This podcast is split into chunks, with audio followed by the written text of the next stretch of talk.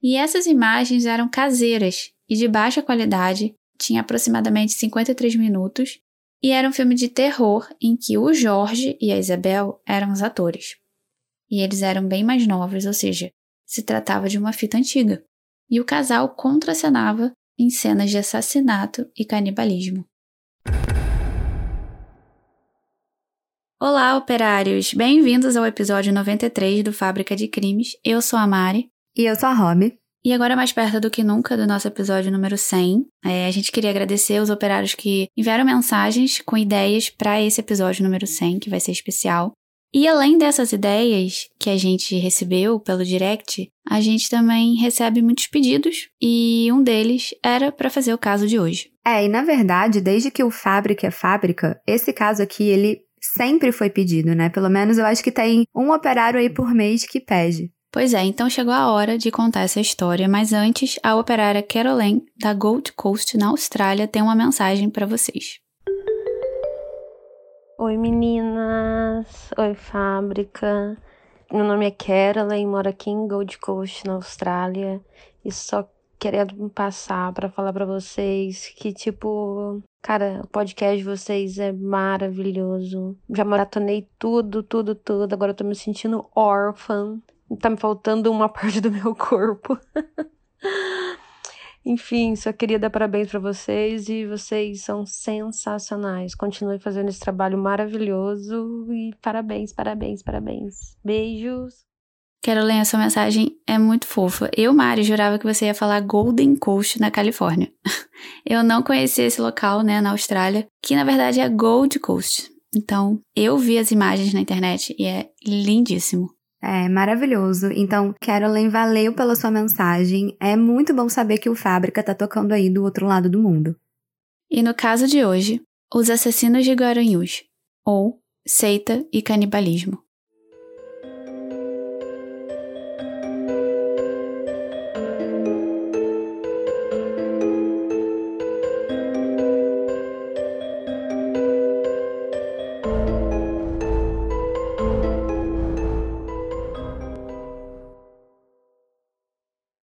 Como eu disse antes, a gente vai falar de um caso muito pedido por vocês aqui no Fábrica e que chocou o Brasil em 2012, né, há mais de 10 anos atrás.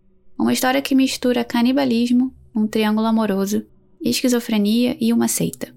E a gente está falando dos canibais de Guaranhus. Guaranhus é uma cidade localizada lá no Planalto de Borborema e fica entre sete colinas. Então, isso faz com que a cidade tenha um clima montanhoso, e a temperatura média anual é de 21 graus, então é bem agradável.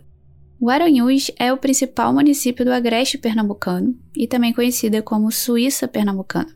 A paisagem local é bem verde, tem muitas flores, e isso faz com que Guaranhus seja bem diferente das outras cidades ali do interior de Pernambuco. No dia 25 de fevereiro de 2012, Gisele Helena da Silva desapareceu nessa cidade de Garanhuns. Ela tinha 31 anos e trabalhava nas ruas entregando panfletos. E por isso, ela era conhecida ali na região como a Geisa dos Panfletos. Só que aí uma boa notícia surgiu para ela. A Gisele falou com a família que tinha recebido uma proposta de emprego para trabalhar como babá ganhando um salário mínimo e meio, que na época, né, há 11 anos atrás, dava mais ou menos 933 reais, de acordo com o salário mínimo de 2012. É, e ela considerou justamente um bom salário porque nessa época o salário mínimo estava girando em torno de 600 reais e pouco. Exato, então a Gisele viu nesse emprego uma ótima oportunidade de melhorar de vida. E ela estava muito animada. Ela comemorou essa proposta com a família. E na manhã do dia 25 de fevereiro, ela se despediu do filho para o seu primeiro dia de trabalho. Só que essa foi a última vez que eles tiveram notícias da Gisele. Cerca de duas semanas depois do sumiço da Gisele, um novo desaparecimento chamou a atenção de Garanhuns. Alexandra Falcão da Silva, de 20 anos. Ela estava no ônibus quando uma senhorinha de cabelos grisalhos se aproximou e começou a puxar assunto. Conversa vai, conversa vem, a senhora acabou comentando com Alexandra sobre uma vaga de emprego para trabalhar como babá em sua casa, com a proposta de ganhar o mesmo um salário mínimo e meio. É, então a gente começa a pensar que talvez tenha algo aí que junte os desaparecimentos, né? porque as duas desapareceram justamente com a proposta de trabalhar, de babá e com o mesmo salário. Pois é, isso chamou muita atenção. Então elas trocaram o número de telefone e na semana seguinte do encontro, a senhora entrou em contato com a Alexandra. Essa senhora queria confirmar e dizer que a Alexandra poderia começar a trabalhar no dia 12 de março. E ela ficou super animada, viu naquela oportunidade de trabalho a chance de realizar um sonho, né, de construir uma casa para morar com os três filhos que a Alexandra tinha. E no dia marcado, dia 12 de março de 2012, ela deixou os três filhos com a sua mãe e saiu para o trabalho. Nesse mesmo dia, a Alexandra chegou a ligar para casa dizendo que estava tudo bem, que não precisava se preocupar. Só que esse foi o último contato que ela fez. Quando a Alexandra desapareceu, os familiares e amigos da Gisele já estavam fazendo campanha para encontrar ela. Já tinham espalhado cartazes pela cidade, contrataram carros de som e começaram até a divulgar em blogs para ver se conseguiam alguma pista né, do paradeiro dela. E a família suspeitava que tinha sido um sequestro e procuraram a delegacia de Garanhuns. E isso era de fato muito preocupante, né? ter duas mulheres desaparecidas na mesma época e com circunstâncias muito parecidas, sendo que lá em Garanhuns a área era considerada como tendo um baixo índice de violência. Pois é, o índice não era alto e aí com essas informações bem similares, a polícia começou a suspeitar que os dois sumiços tivessem, de fato, uma relação. Alguns dias após o desaparecimento da Gisele e da Alexandra, as faturas do cartão de crédito da Gisele começaram a chegar na casa dela. E a família achou estranho, porque tinham compras feitas depois do sumiço, em cinco lojas diferentes. Então isso podia ser uma pista de onde ela estava ou de quem estaria por trás desse desaparecimento. Os policiais então foram até as lojas que constavam na fatura do cartão para ver se tinham câmeras de segurança, né? Para ver se tinha registro de movimentação de pessoas no mesmo dia e horário que as compras foram feitas. E foi aí que uma das câmeras de uma das lojas conseguiu captar imagens de pessoas suspeitas fazendo compras. E era um homem mais velho com uma mulher mais nova, mas essa mulher não era Gisele. É, e aí surgiu a dúvida: quem era esse casal e o que que eles estavam fazendo com o cartão de uma pessoa que estava desaparecida? Isso não tem dúvida, é 100% suspeito. Então, de acordo com as informações da loja, esse casal seria Jorge Beltrão Negromonte da Silveira e Jéssica Camila. E a polícia também descobriu através dessas filmagens que tinha mais uma pessoa envolvida, uma senhora de cabelos grisalhos e que morava na mesma casa do Jorge e da Jéssica. Com esses dados em mãos, no dia 9 de abril de 2012, a Justiça deferiu o mandado de busca e apreensão na residência dessas pessoas. Dois dias depois, em 11 de abril, os investigadores foram até a casa do Jorge e da Jéssica, no bairro de Jardim Petrópolis. Chegando lá, eles foram recepcionados pelo Jorge, pela Jéssica e pela senhora que se chamava Isabel Cristina. E a dinâmica dessas pessoas era a seguinte: o Jorge era casado com a senhora Isabel e a Jéssica era a namorada do Jorge mais nova. Tá, então eles eram ali uma espécie de trisal né? Só que a Isabel e a Jéssica não ficavam entre si, só ficavam com o Jorge. Exatamente. E além dos três, tinha também uma criança de 5 anos de idade que morava naquela casa junto com os três. Essa casa era muito simples e aparentemente ela estava passando por uma reforma, o que fazia sentido até então porque o cartão da Gisele tinha sido usado em lojas de material de construção. Porém, o que chamou a atenção dos policiais foi que não tinham pedreiros no local e nem ninguém responsável pela obra, porque a casa estava tipo uma bagunça totalmente desorganizada. E eles também não encontraram nenhuma outra evidência que pudesse levar até a Gisele e a Alexandra. Foi então aí que o delegado Wesley Fernandes, que estava na casa junto com os outros policiais, mostrou as fotos das vítimas, Alexandra e Gisele, para a criança de 5 anos e perguntou se a menininha já tinha visto aquelas moças. E aí veio a surpresa. Ela confirmou que conhecia as mulheres da foto e começou a descrever o crime cometido pelo Jorge, que ela chamava de pai. A criança disse que as vítimas tiveram as cabeças arrancadas e que o seu pai falou que estava fazendo aquilo porque elas eram pessoas más e por isso mereciam ir para o inferno. E depois ela apontou para o quintal da casa e disse que era ali que elas estavam enterradas. E esse é um relato muito forte, né? Então imagina ouvir isso vindo de uma criança de 5 anos. Pois é, que não tem noção nenhuma, né? Então é muito forte. E aí, diante do que a menina falou, o Jorge, a Isabel e a Jéssica, eles acabaram confessando. O trio ficou lado a lado, cercado pelos policiais, enquanto funcionários de um cemitério da cidade, solicitados para ajudar na escavação, faziam a abertura dos buracos indicados pela criança de onde seriam as covas. E aí, enquanto a escavação estava acontecendo, o Jorge e a Jéssica, eles ficaram imóveis, enquanto a Isabel, ela claramente estava se tremendo, descontrolada e mal conseguia se manter de pé. Foram retirados desses buracos, dessas covas, restos mortais das vítimas e também foram encontrados alguns outros documentos e fotografias da Gisele e da Alexandra. O que chamou a atenção da polícia foi que tinha uma terceira vala aberta no quintal que indicava que talvez eles estivessem planejando uma terceira vítima. É, tudo levava a crer que sim, e aí ficaram muitas perguntas no ar. Será que o trio estava tramando mais algum assassinato? E aí, quem que ia ser a nova vítima? E qual teria sido o motivo para eles cometerem esses dois assassinatos? Essa história começou a ter uma repercussão grande em Garanhuns, até porque a cidade é pequena, não demorou muito para a notícia se espalhar, os vizinhos começaram a se aglomerar em frente a essa casa onde o trio morava, em busca de mais informações e rapidamente fotos do local começaram a circular na internet. E um verdadeiro tumulto se formou na casa. O trio foi levado para a delegacia sob vaias, xingamentos e tentativas de agressão. E aí guarda essa informação aqui porque a gente vai falar mais sobre isso lá na frente. E o que a gente vai contar agora é a primeira versão das confissões do trio em depoimento. Na delegacia foi descoberto que a Jéssica, na realidade, não se chamava Jéssica, mas sim Bruna. A Bruna usava a identidade da Jéssica, que era a mãe verdadeira da menininha que morava com eles. A Jéssica tinha sumido anos antes lá no bairro de Rio Doce, em Olinda, Pernambuco. Ou seja, a Jéssica ela foi mais uma vítima do Jorge, da Isabel e da Bruna, que não era a Jéssica. Exatamente. E o trio confessou que a Jéssica foi a primeira vítima lá em 2008, quatro anos antes. E a filha da Jéssica, a menina que na época tinha apenas um ano de idade, ficou morando com esse trio e mais tarde serviria de isca para atrair outras vítimas. A Bruna e o Jorge registraram a criança como filha deles. Então, Jorge Beltrão, Negromonte da Silveira, Isabel Cristina Pires da Silveira e Bruna Cristina Oliveira da Silva faziam parte de uma seita chamada Cartel. Essa seita foi criada pelo próprio Jorge em uma conversa com alguns amigos.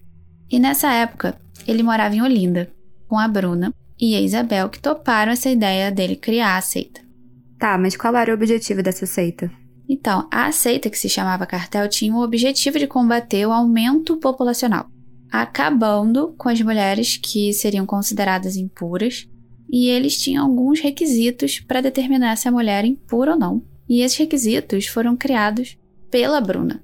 Então, as vítimas precisavam ter um perfil específico para serem consideradas impuras. Eram mulheres jovens, mães solteiras sem condições financeiras para criar os seus filhos e que não tivessem estudos, e que tivessem desempregadas e com uma aparência indefesa. E com esse perfil traçado, o trio começou a pensar em uma estratégia de como é que eles iriam atrair essas mulheres.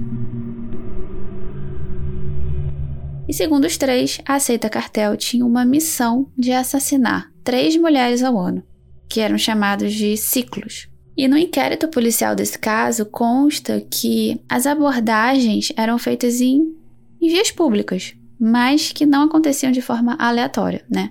O Jorge ouvia vozes de uma suposta entidade que alertava ele quem seriam essas pessoas mais impuras. E era aí que a Isabel entrava em ação.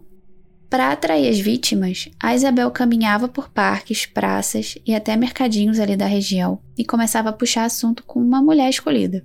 Falava que ela estava muito cansada para fazer trabalhos domésticos e ainda cuidar de uma criança e por isso precisava de uma pessoa para trabalhar como babá na sua casa. Ou seja, ela usava toda a lábia dela ali para que a mulher ficasse com pena. E como eram mulheres ali que não tinham boas condições financeiras, elas acabavam aceitando a oferta de trabalho, né, para poder ter um emprego fixo. Pois é, e além disso, quando a mulher aceitava essa oferta de trabalho feita pela Isabel, o Jorge logo pedia para a vítima o número do RG e CPF, dizendo que era para fazer um cadastro. Só que na verdade ele também verificava se tinha os números 666, porque para ele só as mulheres que tinham esse número da identificação eram consideradas mais e mereciam a morte. E o Jorge ficava responsável também pela parte prática da execução das vítimas. Antes de serem assassinadas por ele, ele questionava se elas estavam arrependidas pelos pecados cometidos, porque, segundo ele, isso garantiria que elas seriam aceitas no céu. E o sangue delas era considerado impuro, e aí, segundo ele, que isso estava escrito na Bíblia e por isso o sangue das vítimas era descartado sem que eles tivessem nenhum contato. E aqui eu já deixo um alerta de conteúdo sensível. Então, para que o sangue saísse mais rápido do corpo da vítima, o Jorge ele atingia a jugular dela com um golpe. Ele era lutador né, de artes marciais e isso meio que ajudou ele a saber exatamente onde tinha que atingir sem que a vítima pudesse pedir ajuda. E depois do assassinato, ele amarrava o corpo com uma corda no pescoço e levava a mulher até o banheiro para o sangue escorrer pelo ralo e sair totalmente. E esse procedimento levava em média de duas a três horas. E como se já não bastasse, né, tamanha crueldade, o que está por vir é pior ainda. A seita cartel pregava que cada parte do corpo tinha um significado. Então, por exemplo, a cabeça remetia a Deus, os membros inferiores ao fogo e à terra, os superiores à terra e o ar, e por isso eles precisavam dividir o corpo de forma específica. E depois da lavagem do corpo feita pela Bruna e pela Isabel, o Jorge colocava o corpo em cima da mesa e retirava a pele para começar o esquartejamento. Essa história é tão bizarra que fica até difícil de acreditar que realmente aconteceu, né? É, é muito bizarro. E ainda tem a última etapa, né, desse ritual, que era o consumo da carne das vítimas. O canibalismo, né, que segundo Jorge era uma oportunidade de purificação. E o trio escolhia as carnes que seriam consumidas por eles, como fígado, nádegas, parte posterior das coxas e braços. Eles colocavam essas partes em sacolas plásticas guardadas na geladeira e aí depois elas serviriam de refeição. E durante o canibalismo, Jorge pregava o seguinte: Não deixeis cadáveres pelo mundo. As partes que eles não aproveitavam, como peles, ossos e o coração, eles enterravam nas valas abertas no quintal da casa, também era uma outra regra da seita. E eles usavam a seita cartel como uma forma de amenizar os crimes e todas essas coisas macabras que eles estavam fazendo, né? Sempre com essa desculpa aí, entre aspas, de que eram regras da seita. Pois aí, é, após o ritual, era feita uma limpeza geral na casa que ficava por conta da Isabel e da Bruna. Nas semanas seguintes, eles se alimentavam da carne das vítimas, que eram cozidas em água, sal e às vezes alguns temperos, tipo cominho. E segundo Jorge, tinha sabor de carne bovina. A Isabel falou em seu primeiro depoimento que recheava salgados que vendia nas ruas com essa carne das vítimas. Então eles aproveitavam que a carne humana tinha ali o mesmo sabor da bovina, segundo o trio, né? E tiveram essa ideia maluca de rechear os salgados achando que ninguém ia perceber a diferença e que isso ia passar completamente despercebido. É, e quando a gente pensa que acabou, ainda tem mais. Os três estavam passando por dificuldades financeiras, até que a Isabel teve a ideia de economizar com a carne, né, que compravam no mercado, e rechear com a carne que já tinham ali. É, afinal, para que gastar dinheiro com carne bovina se a gente pode comer a carne humana? Né? E as pessoas ali no bairro, quando ficaram sabendo que consumiram carne humana com esses salgados vendidos, elas se revoltaram, obviamente. Alguns diziam que não repararam na diferença do gosto, outros acharam os salgados muito salgados, né? E difícil até de terminar de comer. Outros acharam que estava muito pastoso o recheio. E houve também quem dissesse que passou mal após comer esses salgadinhos. Então, o povo de Garanhuns se revoltou muito com esse caso, até porque algumas pessoas tinham comido carne humana sem saber. E aí vocês se lembram que a gente falou que quando o trio saiu da casa para a delegacia, tinha um aglomerado de gente do lado de fora vaiando, xingando. Pois bem, eles simplesmente invadiram a casa do trio em poucas horas depois que eles saíram. E aí, como se não bastasse, eles saquearam e atearam fogo em tudo. E isso é muito sério. Assim, dá para entender a revolta da população, né? Mas com isso, eles acabaram com muitas provas que podiam estar tá dentro da casa. E como que não tinha ninguém ali, né, para poder impedir que isso acontecesse, nenhum tipo de proteção, né? Essa é uma falha muito grande da polícia nesse caso, porque eles sabiam que aqueles lugares ali já tinham pessoas revoltadas e era um pouco previsível que isso pudesse acontecer sim. É, eu também acho, né? A casa era uma cena de crime, crimes bárbaros e tinha muitas provas. Existem até relatos que tinham carne na geladeira ainda, que as pessoas tinham invadido e jogado aquela carne fora. Tinham espalhados por toda a casa caderno de anotações sobre a seita cartel, livros, documentos, fitas VHS, CD, DVD, e parte dessas coisas foram roubadas pela população durante essa invasão. Só que, segundo o delegado do caso, o fogo não atingiu o quintal onde estavam enterrados os corpos das vítimas, e aí não afetou essa parte da investigação. E com esse saque do povo, uma fita VHS que estava na casa e acabou indo parar na internet tinha o nome de Espírito. Era um filme. E essas imagens eram caseiras e de baixa qualidade, tinha aproximadamente 53 minutos e era um filme de terror em que o Jorge e a Isabel eram os atores. E eles eram bem mais novos, ou seja, se tratava de uma fita antiga. E o casal contracenava em cenas de assassinato e canibalismo.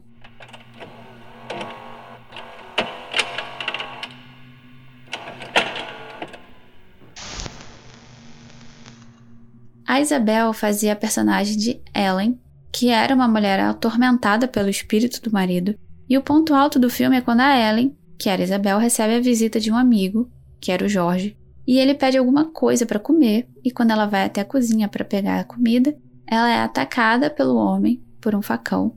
Ele arranca os olhos dela e simplesmente come ela depois.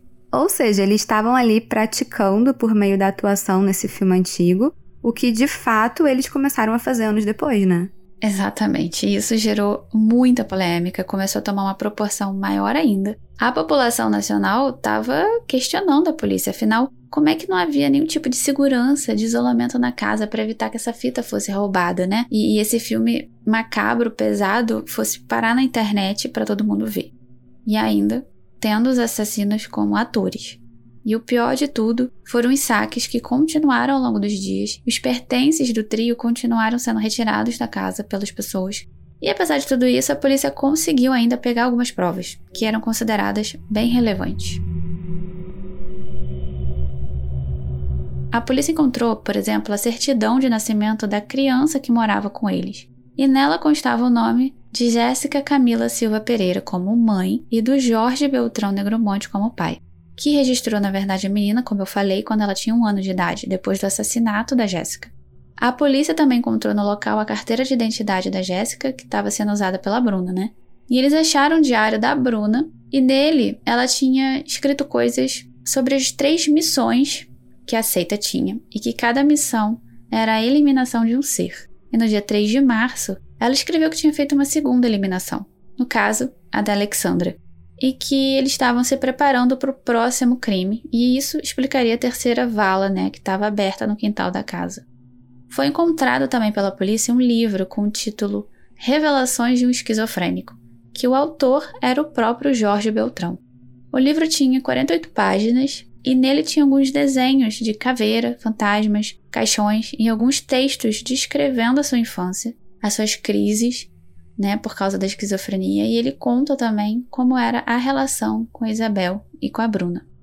Mas o ponto alto do livro foi a descrição do passo a passo do plano para assassinar a Jéssica, a primeira vítima, e todo o ritual empregado nesse assassinato. E o título desse texto era O Plano Macabro de Destruir a Adolescente Maldita. A obra foi publicada e registrada em cartório e depois da prisão do trio, cópias dessa obra completa foram digitalizadas e disponibilizadas na internet para download. Esse livro foi uma peça fundamental para a polícia desvendar o mistério que estava por trás do desaparecimento e assassinato da Jéssica. Bom, vamos voltar então ao passado para entender como é que o Jorge, a Isabel e a Bruna, três pessoas com histórias de vida tão diferentes, se conheceram e se uniram para cometer esses crimes cruéis. O Jorge nasceu em 1960, em Recife, capital de Pernambuco, e era filho de imigrantes portugueses que tinham uma boa condição financeira E aí, quando o Jorge tinha entre 7 e 12 anos, ele foi morar com a sua tia em Portugal, porque a sua mãe acreditava que lá ele poderia ter uma educação melhor. O Jorge era uma criança quieta, solitária, mas ele não gostava quando era questionado sobre isso, porque, segundo ele, sempre teve a companhia dos seus dois amigos imaginários. E são esses amigos, né, imaginários de infância que na fase adulta ele chamava de entidades. Eram aqueles que ajudavam ele na escolha das vítimas. O Jorge também relatou que conversava constantemente com seu pai já falecido. Ele estudou nas melhores escolas, era um bom aluno, e como ele gostava muito de esportes, decidiu prestar vestibular para cursar educação física. Ele treinava karatê na adolescência e se tornou até faixa preta. Ele gostava tipo de artes em geral, gostava de escrever e atuar. Já a Isabel também nasceu em 1960 em Recife, mas diferente do Jorge, os pais não tinham boas condições financeiras e ela passou por muitas dificuldades na infância. E aí, por causa dessa situação, a Isabel não conseguiu concluir o ensino fundamental e ainda na adolescência ela começou a vender salgados na rua para ajudar na renda familiar. Ela tinha poucos amigos na rua onde ela morava, mas, enfim, era querida pelos poucos que ela tinha. E a Isabel e o Jorge se conheceram em uma igreja em 84. Nessa época, o Jorge estava entrando na faculdade de educação física e no início do relacionamento eles tinham muito carinho, muito amor um pelo outro, que é normal em qualquer início de namoro. E a Isabel viu naquele relacionamento com o Jorge uma oportunidade de mudar de vida e acabou se tornando submissa a ele. Ela não queria perder o Jorge por nada. E depois de concluir a faculdade, o Jorge começou a trabalhar em uma academia lá de Recife. Decidiu que era o momento de ficar noivo da Isabel. E não demorou muito tempo para o casamento acontecer. Eles se casaram. Só que na cerimônia de casamento, o Jorge ele teve uma crise ele apontou uma faca para um dos convidados e disse que ia matar todo mundo. Inclusive, ele descreveu esse acontecimento no livro. Os convidados ficaram muito assustados, inclusive a própria noiva Isabel, que saiu correndo para casa de um vizinho para se proteger. E o Jorge relatou que teve uma conversa com seu pai, né, que já tinha morrido, e os seus dois amigos imaginários, e eles acalmaram Jorge. Então ele pediu desculpa a todos os convidados naquela mesma noite e Finalmente, ele e a Isabel se casaram. Bom, ao longo dos anos, o Jorge continuou a ter crises constantes, foi internado várias vezes em hospitais psiquiátricos, passando a tomar medicamentos controlados diariamente. Em 94, o Jorge foi acusado de assassinar um adolescente chamado Luciano Severino da Silva, de 17 anos. O Luciano, ele estava em frente a uma sorveteria com a namorada, nesse dia, no bairro Novo, em Olinda, quando correu para fugir de um arrastão que aconteceu. E quando ele estava correndo, ele teria encontrado com Jorge numa rua próxima e ele estava muito bêbado e deu um tiro no adolescente que morreu ali na hora, assim, dois tiros nas costas. E segundo as denúncias dos parentes do Luciano, a Isabel também estava presente naquele local. Enfim, então ela também teria presenciado o crime. Mas o julgamento do Jorge só ocorreu em outubro de 2010 e ele acabou sendo absolvido a pedido do Ministério Público por falta de provas e o processo foi arquivado. E os familiares do Luciano ficaram revoltados, obviamente, com esse resultado. O Jorge e a Isabel, eles tinham um sonho de ter um filho. Eles passaram anos tentando, só que sem sucesso. A Isabel teria sofrido um aborto espontâneo mais de uma vez e passou por alguns tratamentos, mas os resultados não foram satisfatórios. Eles tentaram adotar uma criança, mas na época o Jorge ainda respondia a esse processo, né, de homicídio e não conseguiu. Só que uns anos antes desse julgamento, em 2002, o casal chegou a se mudar para Natal, no Rio Grande do Norte, onde ele conseguiu um emprego em uma academia. Ele começou a trabalhar como professor de educação física no Clube Naval. E foi lá que ele conheceu a Bruna, né, que tinha 16 anos na época e era 25 anos mais nova que ele. Bom, vamos lá, agora eu vou falar da Bruna. Ela nasceu em 86. Ela cursava o ensino médio e tinha um sonho de fazer odontologia e trabalhava como professora de reforço para as crianças. O Jorge era professor de karatê, como eu falei, só que ele era professor de karatê da Bruna, e segundo ela, ele era bem forte, chamava a atenção de todas as meninas que treinavam com ele. E o relacionamento da Bruna e do Jorge começou por iniciativa dela. O primeiro beijo foi no caminho de volta para casa, e o Jorge comentou com a Bruna que ele era casado com a Isabel, mas que não tinha mais amor entre o casal, inclusive a Isabel tinha um namorado, e o que ele sentia por ela era como se fosse amor de mãe. Então, o namoro começou às escondidas, já que a família da Bruna não aceitava esse relacionamento, até que ela fez 18 anos e deixou para trás os estudos e a casa que ela morava com a família para morar com o Jorge e com a Isabel. Tá, mas a Isabel aceitou a Bruna? Sim, ela aceitou de boas a presença da Bruna e foi aí que eles começaram um relacionamento a três. O Jorge acabou vendo naquele relacionamento com a Bruna uma oportunidade de ser pai, já que a Isabel não conseguia engravidar. Mas também não deu certo com ela, ele ficou completamente frustrado com isso. E, enfim, a vida seguiu. Em 2005, o Jorge perdeu seu emprego na academia e o trio se mudou de volta para Olinda. E ele foi acusado diversas vezes por aplicar golpes na própria mãe, nos irmãos, para conseguir dinheiro. Em 2007, ele foi acusado de ter saqueado 80 mil da conta de um desses irmãos. E assim, operário, supostamente foi com esse dinheiro aí que o Jorge teria usado para comprar a casa em que ele morava com a Isabel e com a Bruna em Olinda, né? Inclusive onde ocorreu o assassinato da Jéssica. E segundo os irmãos dele, o Jorge tinha um plano para matar a mãe e ficar com a herança dela. Enfim. E aí, toda essa frustração também, né, que eu tinha falado, dele não conseguir ser pai, é, ele via nas ruas mães que não tinham condições de criar os filhos, e o trio fez então a sua primeira vítima em 2008, a Jéssica Camila da Silva Pereira. A Jéssica, ela tinha 17 anos e uma filha de um ano né? Ela e o pai, Emanuel Pereira, eles moravam numa comunidade bem pobre ali no bairro de Boa Viagem. O Emanuel era pedreiro e não tinha uma boa relação com a Jéssica. A Jéssica ficava bastante tempo nas ruas com a filha, nos braços, pedindo ajuda nos sinais de trânsito. E foi nas ruas que a Isabel encontrou a Jéssica e viu que ela não tinha condições financeiras de criar a filha. A Isabel então se aproximou e perguntou pelo pai da criança, e a Jéssica disse que era mãe solteira. E foi aí que a Isabel ofereceu um emprego fixo como babá, e a adolescente topou na hora. Ela deu o endereço do pai para Isabel ir até lá pedir autorização para ele, né, para Manuel, já que a Jéssica era menor de idade. Ou seja, a Jéssica tinha todos os requisitos da seita cartel, né, que a gente viu antes. Ela era mãe solteira, desempregada, sem estudos e sem condições financeiras de criar a filha. E aí, obviamente, ela acabou virando um alvo do trio.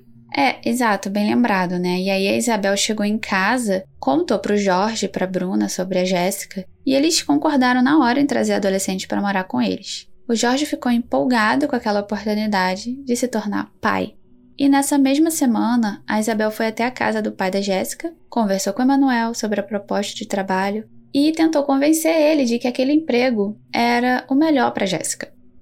A Isabel se apresentou, disse que estava procurando uma pessoa para trabalhar na casa e tal, e que a filha dele tinha o perfil, né, que eles estavam procurando. Ela disse que morava sozinha com o marido em Olinda e que eles estavam com uma idade avançada, estavam cansados de fazer o serviço de casa. E toda essa história a gente já sabe que não é bem verdade, né? Pois é. E o Emanuel ficou desconfiado, porque nunca tinham visto aquela mulher em lugar nenhum. E oferecer um trabalho assim para a filha do nada era muito estranho. E apesar da Isabel insistir na oferta de emprego fixo, o Emanuel não aprovou. Mas a Jéssica já tinha muita vontade de mudar de vida e, com a insistência da Isabel, ela então resolve fugir da casa do pai com a filhinha de um ano, mesmo sem aprovação dele, e foi direto para o bairro Rio Doce, em Olinda. Chegando na casa, a Jéssica foi muito bem recebida, mas teve uma surpresa. A Isabel disse que só morava ela e o marido, mas quando ela chegou na casa, ela viu que tinha mais uma pessoa, a Bruna. E pouco tempo depois, ela começou a estranhar alguns comportamentos e passou a desconfiar que o trio não tinha boas intenções. A Jéssica ficou então responsável pelos serviços da casa, que era praticamente uh, o dia todo, enquanto a Bruna tomava conta da filha dela. Até que chegou o momento da Jéssica ser impedida de sair da casa pelo Jorge o que fez com que ela se revoltasse, né? E a relação do trio foi ficando cada vez pior e cada vez mais brigas foram acontecendo. A Jéssica chegou a fazer uma ligação para sua tia dizendo que queria voltar para casa, mas ela não voltou. E essa foi a última vez que ela deu notícias.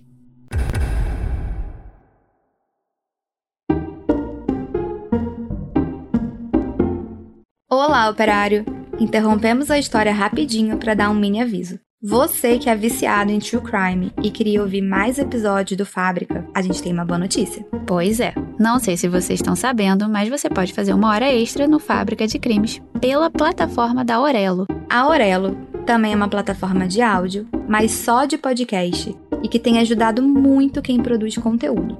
E lá os operários podem apoiar o Fábrica de Crimes, tipo financeiramente, para ajudar no crescimento do podcast e aí, em troca, vocês ganham acesso a episódios exclusivos todo mês. Além do que, os nomes dos operários apoiadores entram na área dedicada a eles no nosso site www.fabricadecrimes.com.br. Então, para apoiar o Fábrica, basta acessar pelo seu computador o site orelo.cc barra Fábrica de Crimes. Lá você clica em apoiar e desbloqueia episódios exclusivos.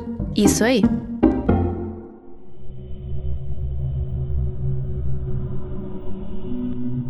Nas semanas seguintes à fuga da Jéssica, o pai, Emanuel, chegou aí pelas ruas, hospitais, chegou aí no IML, atrás de qualquer informação sobre a filha e a neta, mas foi tudo em vão. Cerca de um mês após a Jéssica sair da casa e, e ir para a casa do Jorge, ela foi brutalmente assassinada. E foi com esse crime que o Jorge, a Isabel e a Bruna realizaram um sonho de terem um filho.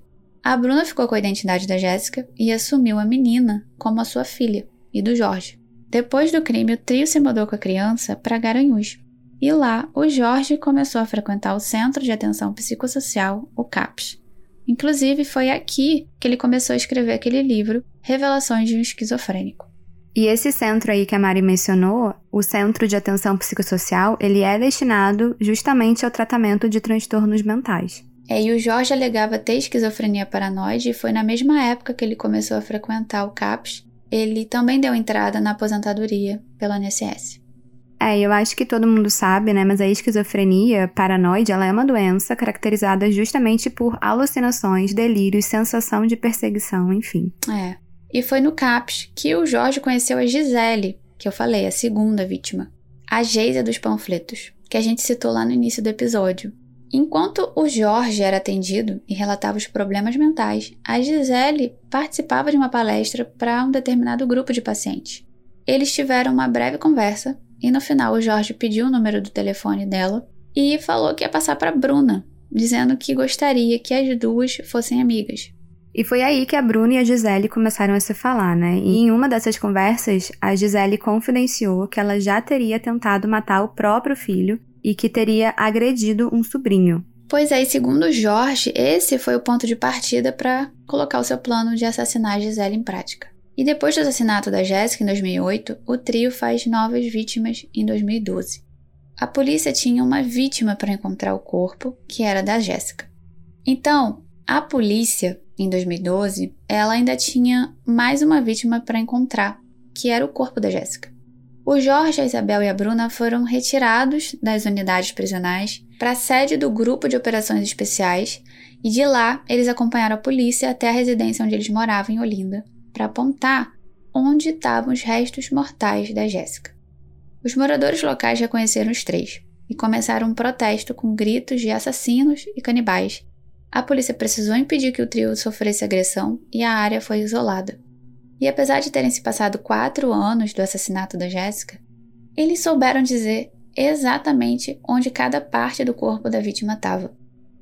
Tinham partes do corpo pela cozinha, quintal e até dentro das paredes, nos tijolos. Acharam os ossos da mão e uma clavícula dela que foram encaminhadas para análise, e algumas impressões digitais foram comparadas com os parentes da Jéssica e os exames confirmaram que os restos mortais encontrados eram de fato dela. Depois de tudo vir à tona, os familiares do Jorge chegaram aí na polícia a pedir proteção porque eles estavam sendo ameaçados de morte. Disseram que estavam evitando sair de casa por conta dos vizinhos, mas os irmãos dele passaram a acompanhar o caso pela imprensa e pedir justiça para que ele, a Isabel e a Bruna fossem condenados pelos crimes cometidos e que era uma forma de diminuir a vergonha que eles estavam passando segundo um desses irmãos. O Jorge, a Isabel e a Bruna, que foram presos em 2012, eles só se encontraram depois nos julgamentos. Eles começaram a entrar em contradições nos depoimentos e meio que se tornaram rivais. Apesar de confessarem os crimes, eles entraram em divergências na hora de cada um revelar sua participação, com o intuito, obviamente, de tentar reduzir as próprias penas. O Jorge afirmou que tinha apagões e que não conseguia se lembrar muito bem de como os crimes aconteceram, e relatou que tinha matado três mulheres, e não oito, como tinha afirmado em um primeiro depoimento que ele deu. A defesa do Jorge usou a esquizofrenia como uma desculpa, digamos assim, para todos os crimes que ele cometeu, alegando que o Jorge não era culpado e que ao invés de ser preso, ele devia ir para um hospital psiquiátrico, já que ele tomava remédios controlados, era aposentado pelo INSS e frequentava o CAPS. Foi solicitado um laudo psiquiátrico, então. Os três foram avaliados por um profissional e esse laudo disse totalmente o contrário: que o Jorge, a Isabel e a Bruna não tinham problemas psicológicos e que o Jorge não era esquizofrênico.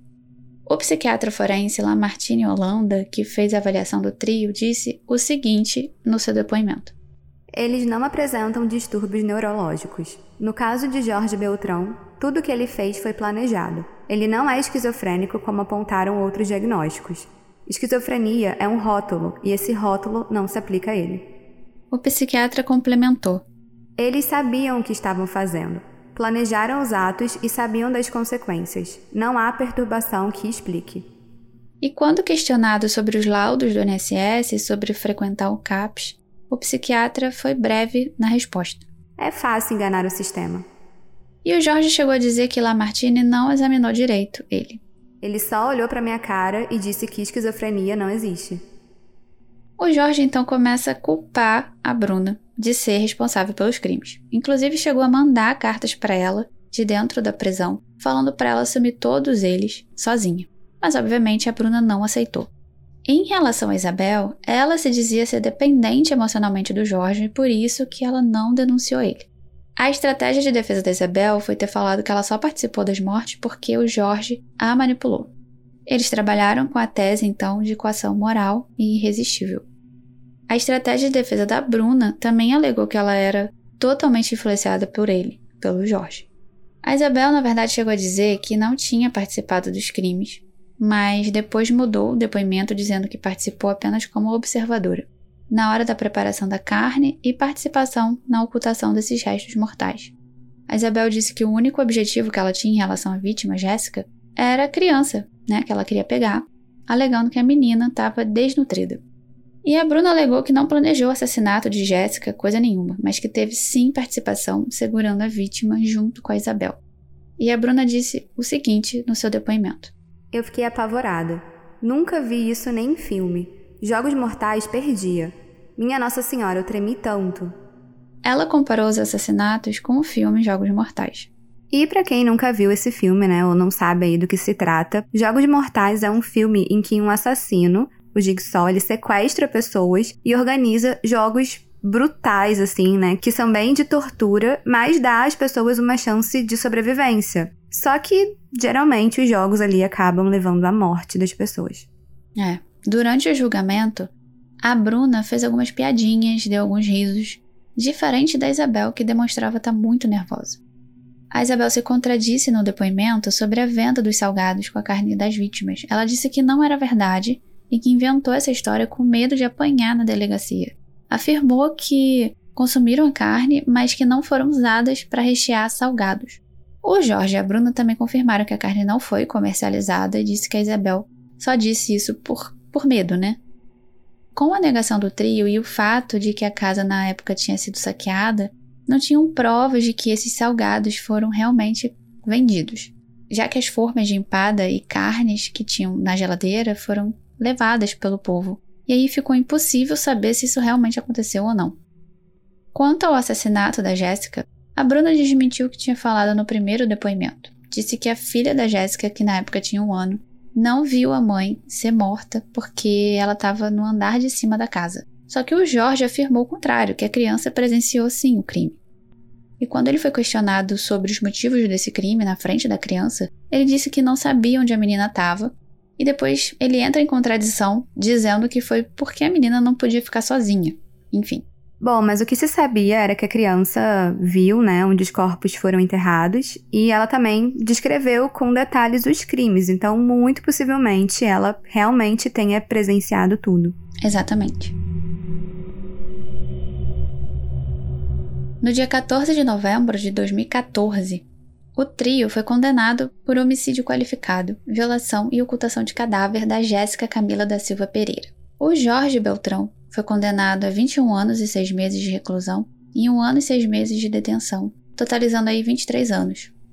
Isabel Cristina Torreão Pires e Bruna Cristina Oliveira da Silva foram condenadas a 19 anos de reclusão e um ano de detenção, totalizando 20 anos. E quatro anos depois, num segundo julgamento no dia 15 de dezembro de 2018, um júri popular condenou o trio pelo assassinato das vítimas Gisele e Alexandra foram condenados por duplo homicídio triplamente qualificado por motivo torpe, emprego de meio cruel e impossibilidade de defesa da vítima, além dos crimes de ocultação e violação de cadáver e furto qualificado. O Jorge e a Bruna respondem ainda por estelionato e a Bruna ainda acusada de falsidade ideológica. Então, em resumo, Jorge Beltrão foi condenado a 71 anos de reclusão, Isabel Cristina foi condenada a 68 anos e Bruna Cristina foi condenada a 71 anos e 10 meses de prisão. Bom, atualmente o Jorge cumpre pena na penitenciária Barreto Campelo, na ilha de Tamaracá, litoral norte.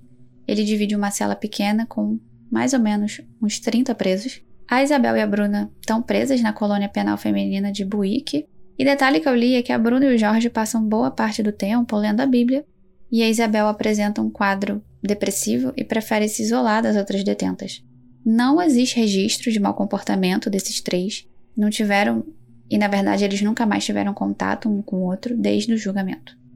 A criança que morava com o trio, hoje ela tem 15 anos de idade e ganhou uma vida nova, né? Ela foi morar com a tia-avó dela e essa tia-avó fala que a menina passou por uma fase muito difícil onde ela sentiu muita falta da Bruna e pergunta sempre por ela.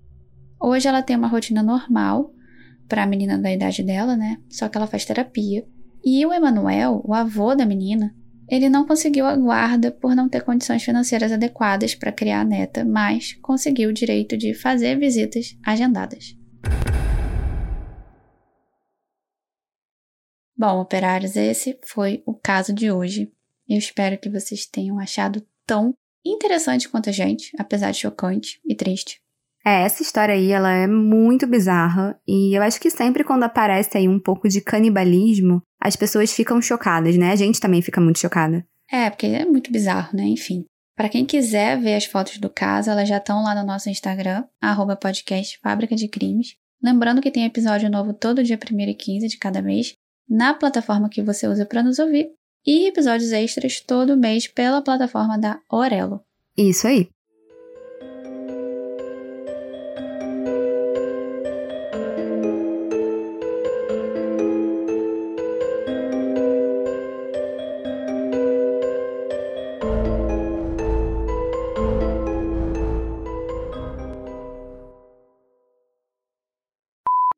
Sim, então.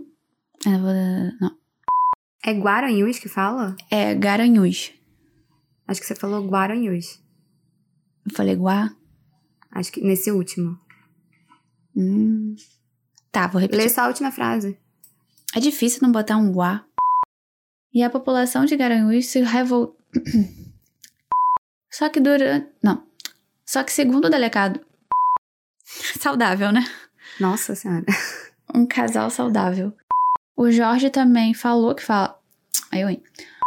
A Isabel, então. A Isabel, então, se apro. Eita. Ela disse que morava sozinha com o marido. Peraí, que bateu aqui. O Jorge, a Isabel e a Bruna foram retirados das unidades prisionais. É... Peraí que tu mudou aqui. Eu só dei um, um enter. Este podcast foi editado por Vitor Assis.